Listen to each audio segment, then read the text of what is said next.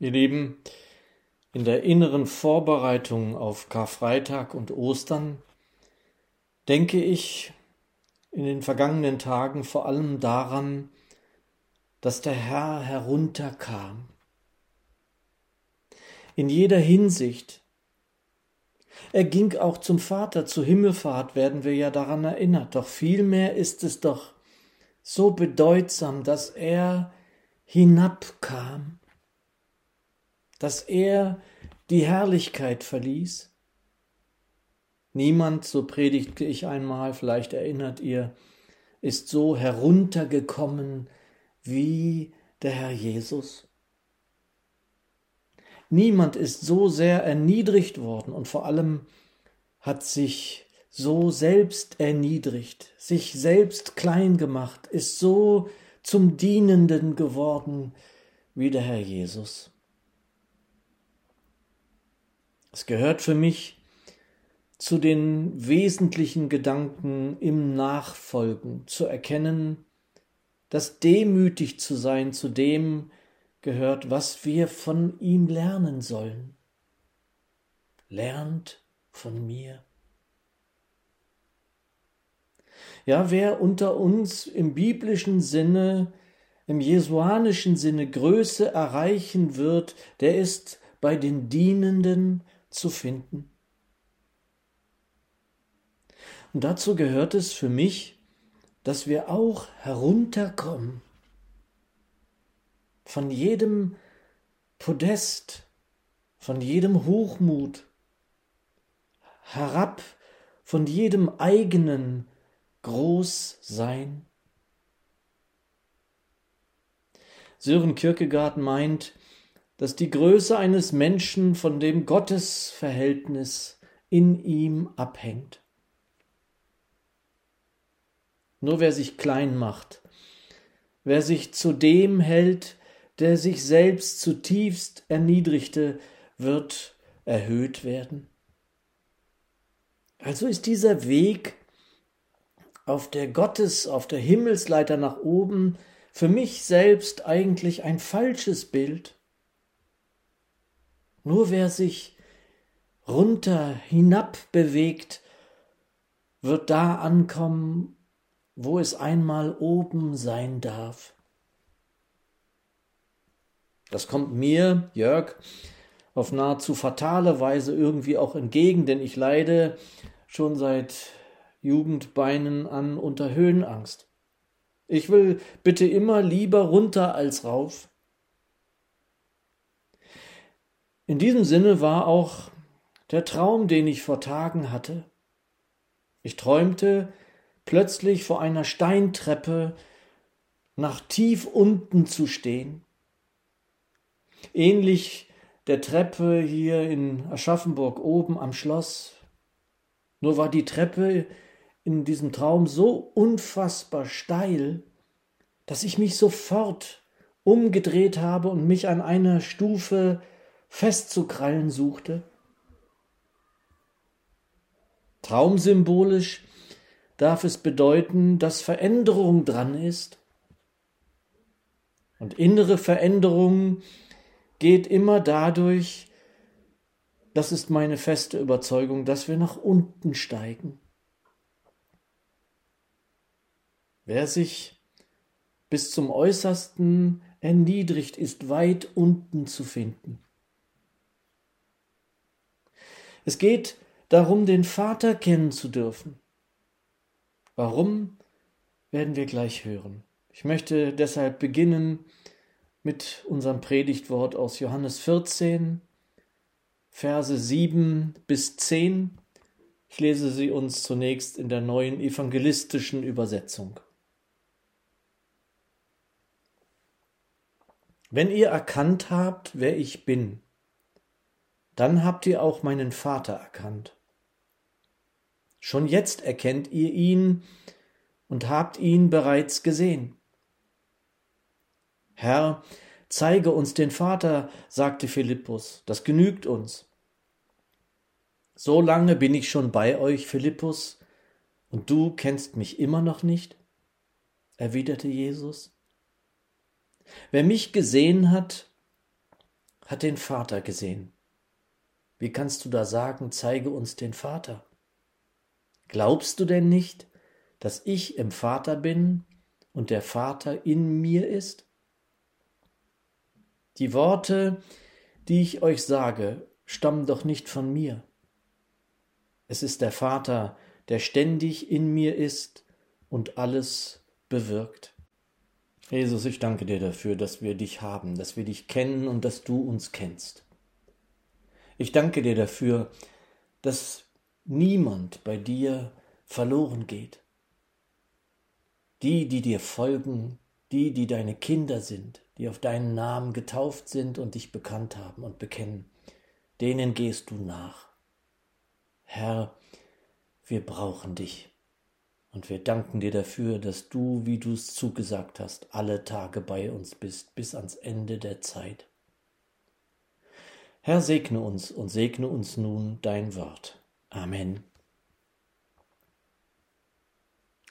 Diese Treppe abwärts in meinem Traum war eigentlich nicht normal zu begehen, viel zu steil.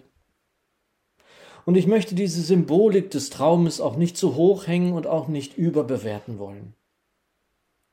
Doch genauso scheint es mir zu sein. Die Leiter geht nicht hinauf, sondern die so notwendige Verwandlung in uns, in mir und in dir führt zur Niedrigkeit. Sie führt dahin, dass ich, dass wir es tatsächlich lernen, vom Herrn Jesus demütig und sanftmütig werden zu dürfen. Und dieser Weg da hinunter ist eine Charakterwandlung, wie ich es mal nennen möchte.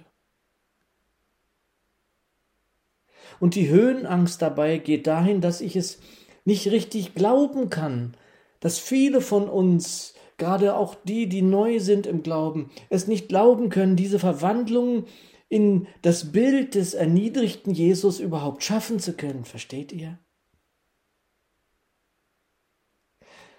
Es ist jetzt wirklich nur ein kurzes Spiel mit diesem Begriff der Höhenangst. Genauso könnten wir das Bild auch der engen Pforte dazu nehmen.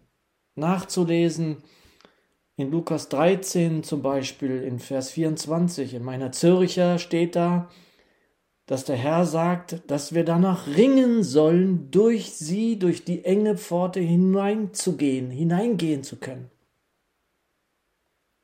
Doch, was hat das nun mit unserem Predigtext zu tun? Unser Text steht im Johannesevangelium an einer Stelle, in der Jesus seine Abschiedsrede an seine Jünger hält. Vers 7 wird von der von mir geschätzten Zürcher übersetzt, wenn ihr mich erkannt habt, werdet ihr auch meinen Vater erkennen. Und jetzt schon kennt ihr ihn und habt ihn gesehen? Erkennen und sehen. Im Zusammenhang mit dem Vater, der Himmel und Erde erschaffen hat, sind das doch wirklich große Worte, oder?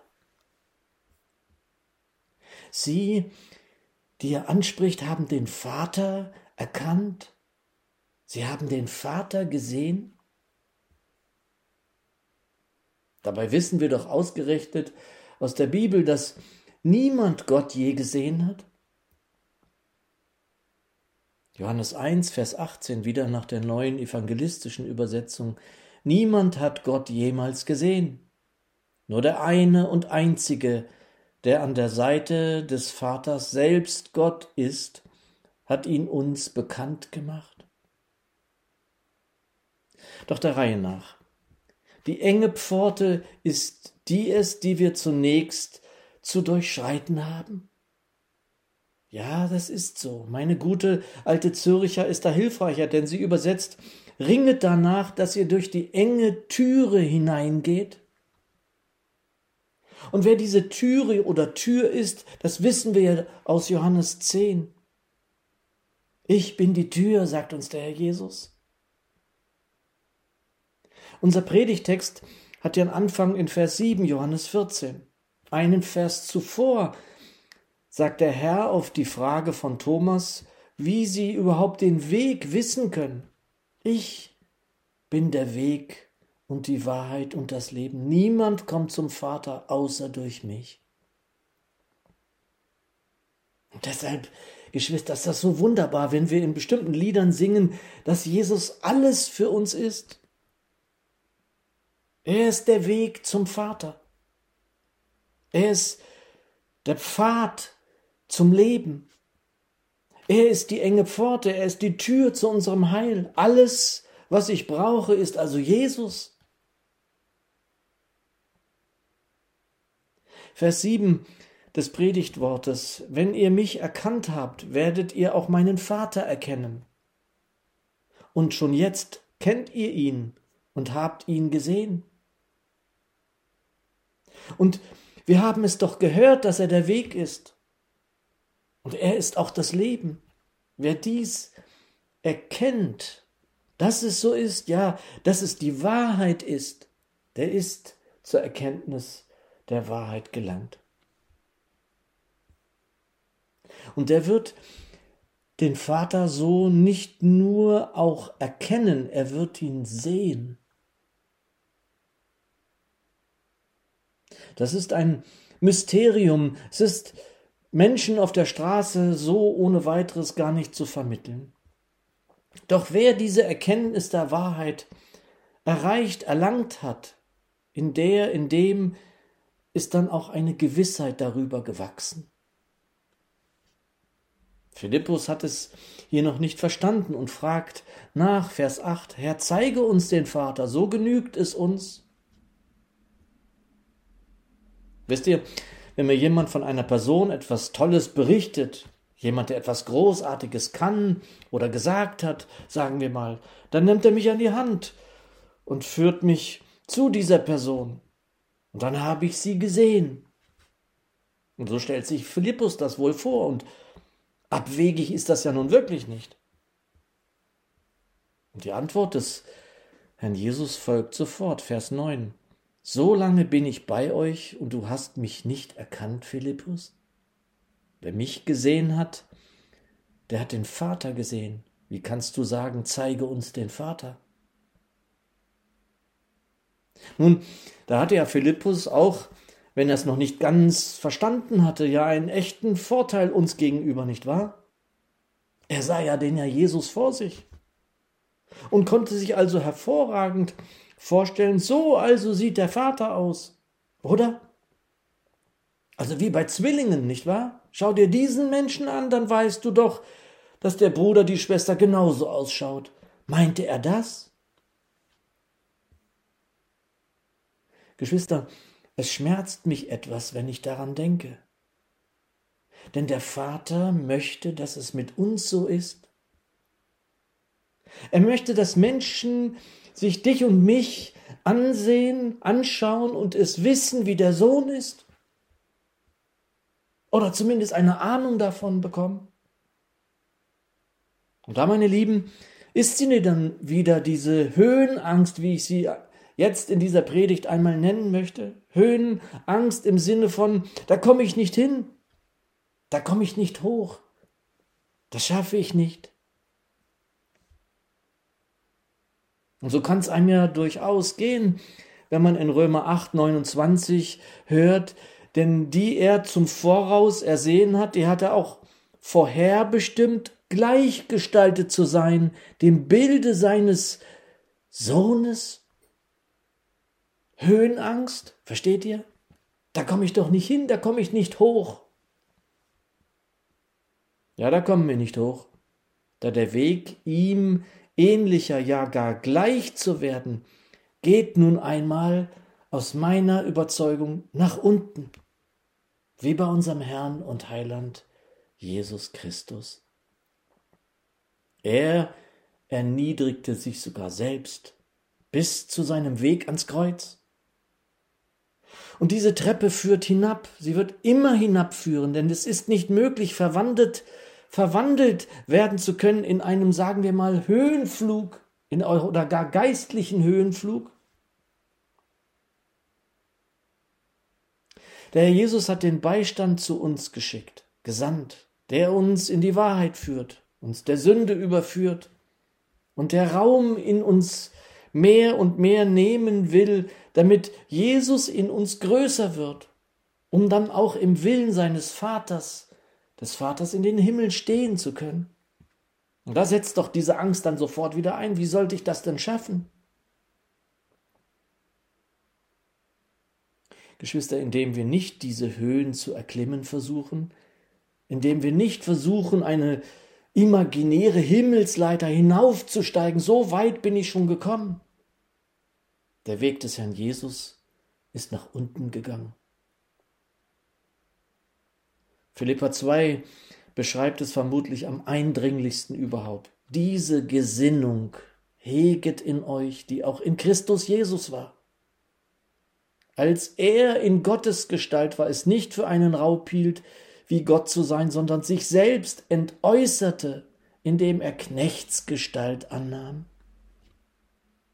Wir lieben nicht hinauf, sondern hinab. Diese Gesinnung ist es, die uns dahin führt, wo der Herr zu finden ist und war. Diener, Knecht, Dienerin. Wer der Größte von uns sein will, der sei Diener. Und wie sagte Sören Kierkegaard, in diesem Sinne, die Größe eines Menschen hängt von seinem Gottesverhältnis in ihm ab.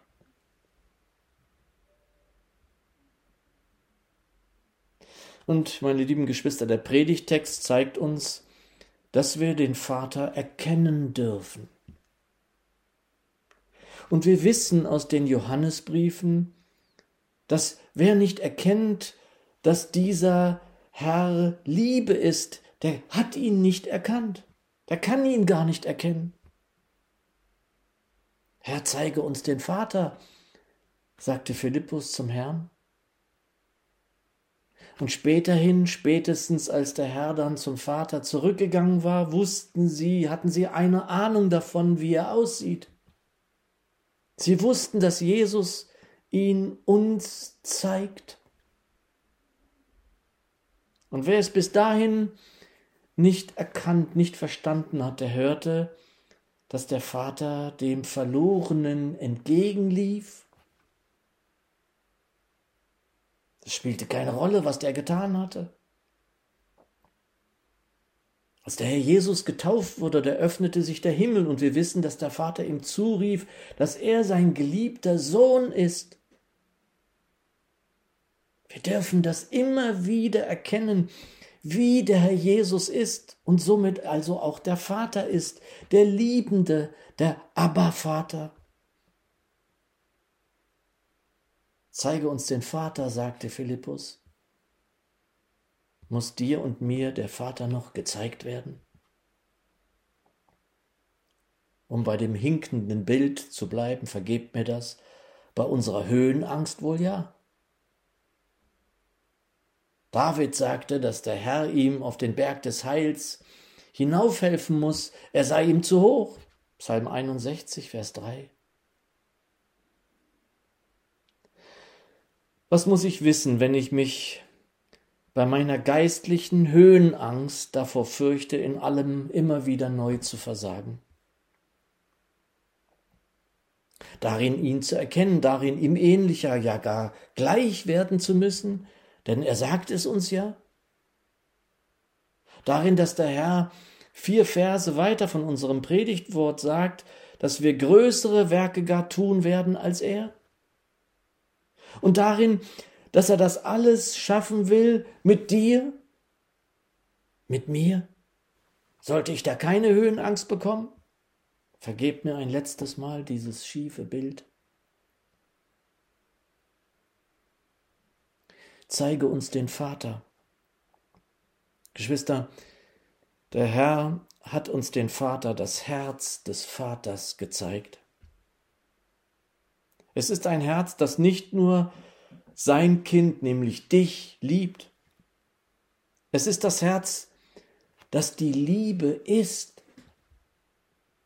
Wir dürfen uns dieses Vaterherz als ein rotes, ja blutrotes Herz der unendlichen Liebe vorstellen, dann sind wir etwa richtig. Er wird mich diese steile Treppe nicht allein hinuntersteigen lassen. Ich werde mich wohl immer mal auch in Angst irgendwo hinsetzen müssen, vielleicht auch noch mal umdrehen. Aber er ist bei, neben, ach, was sage ich? Er ist doch in mir.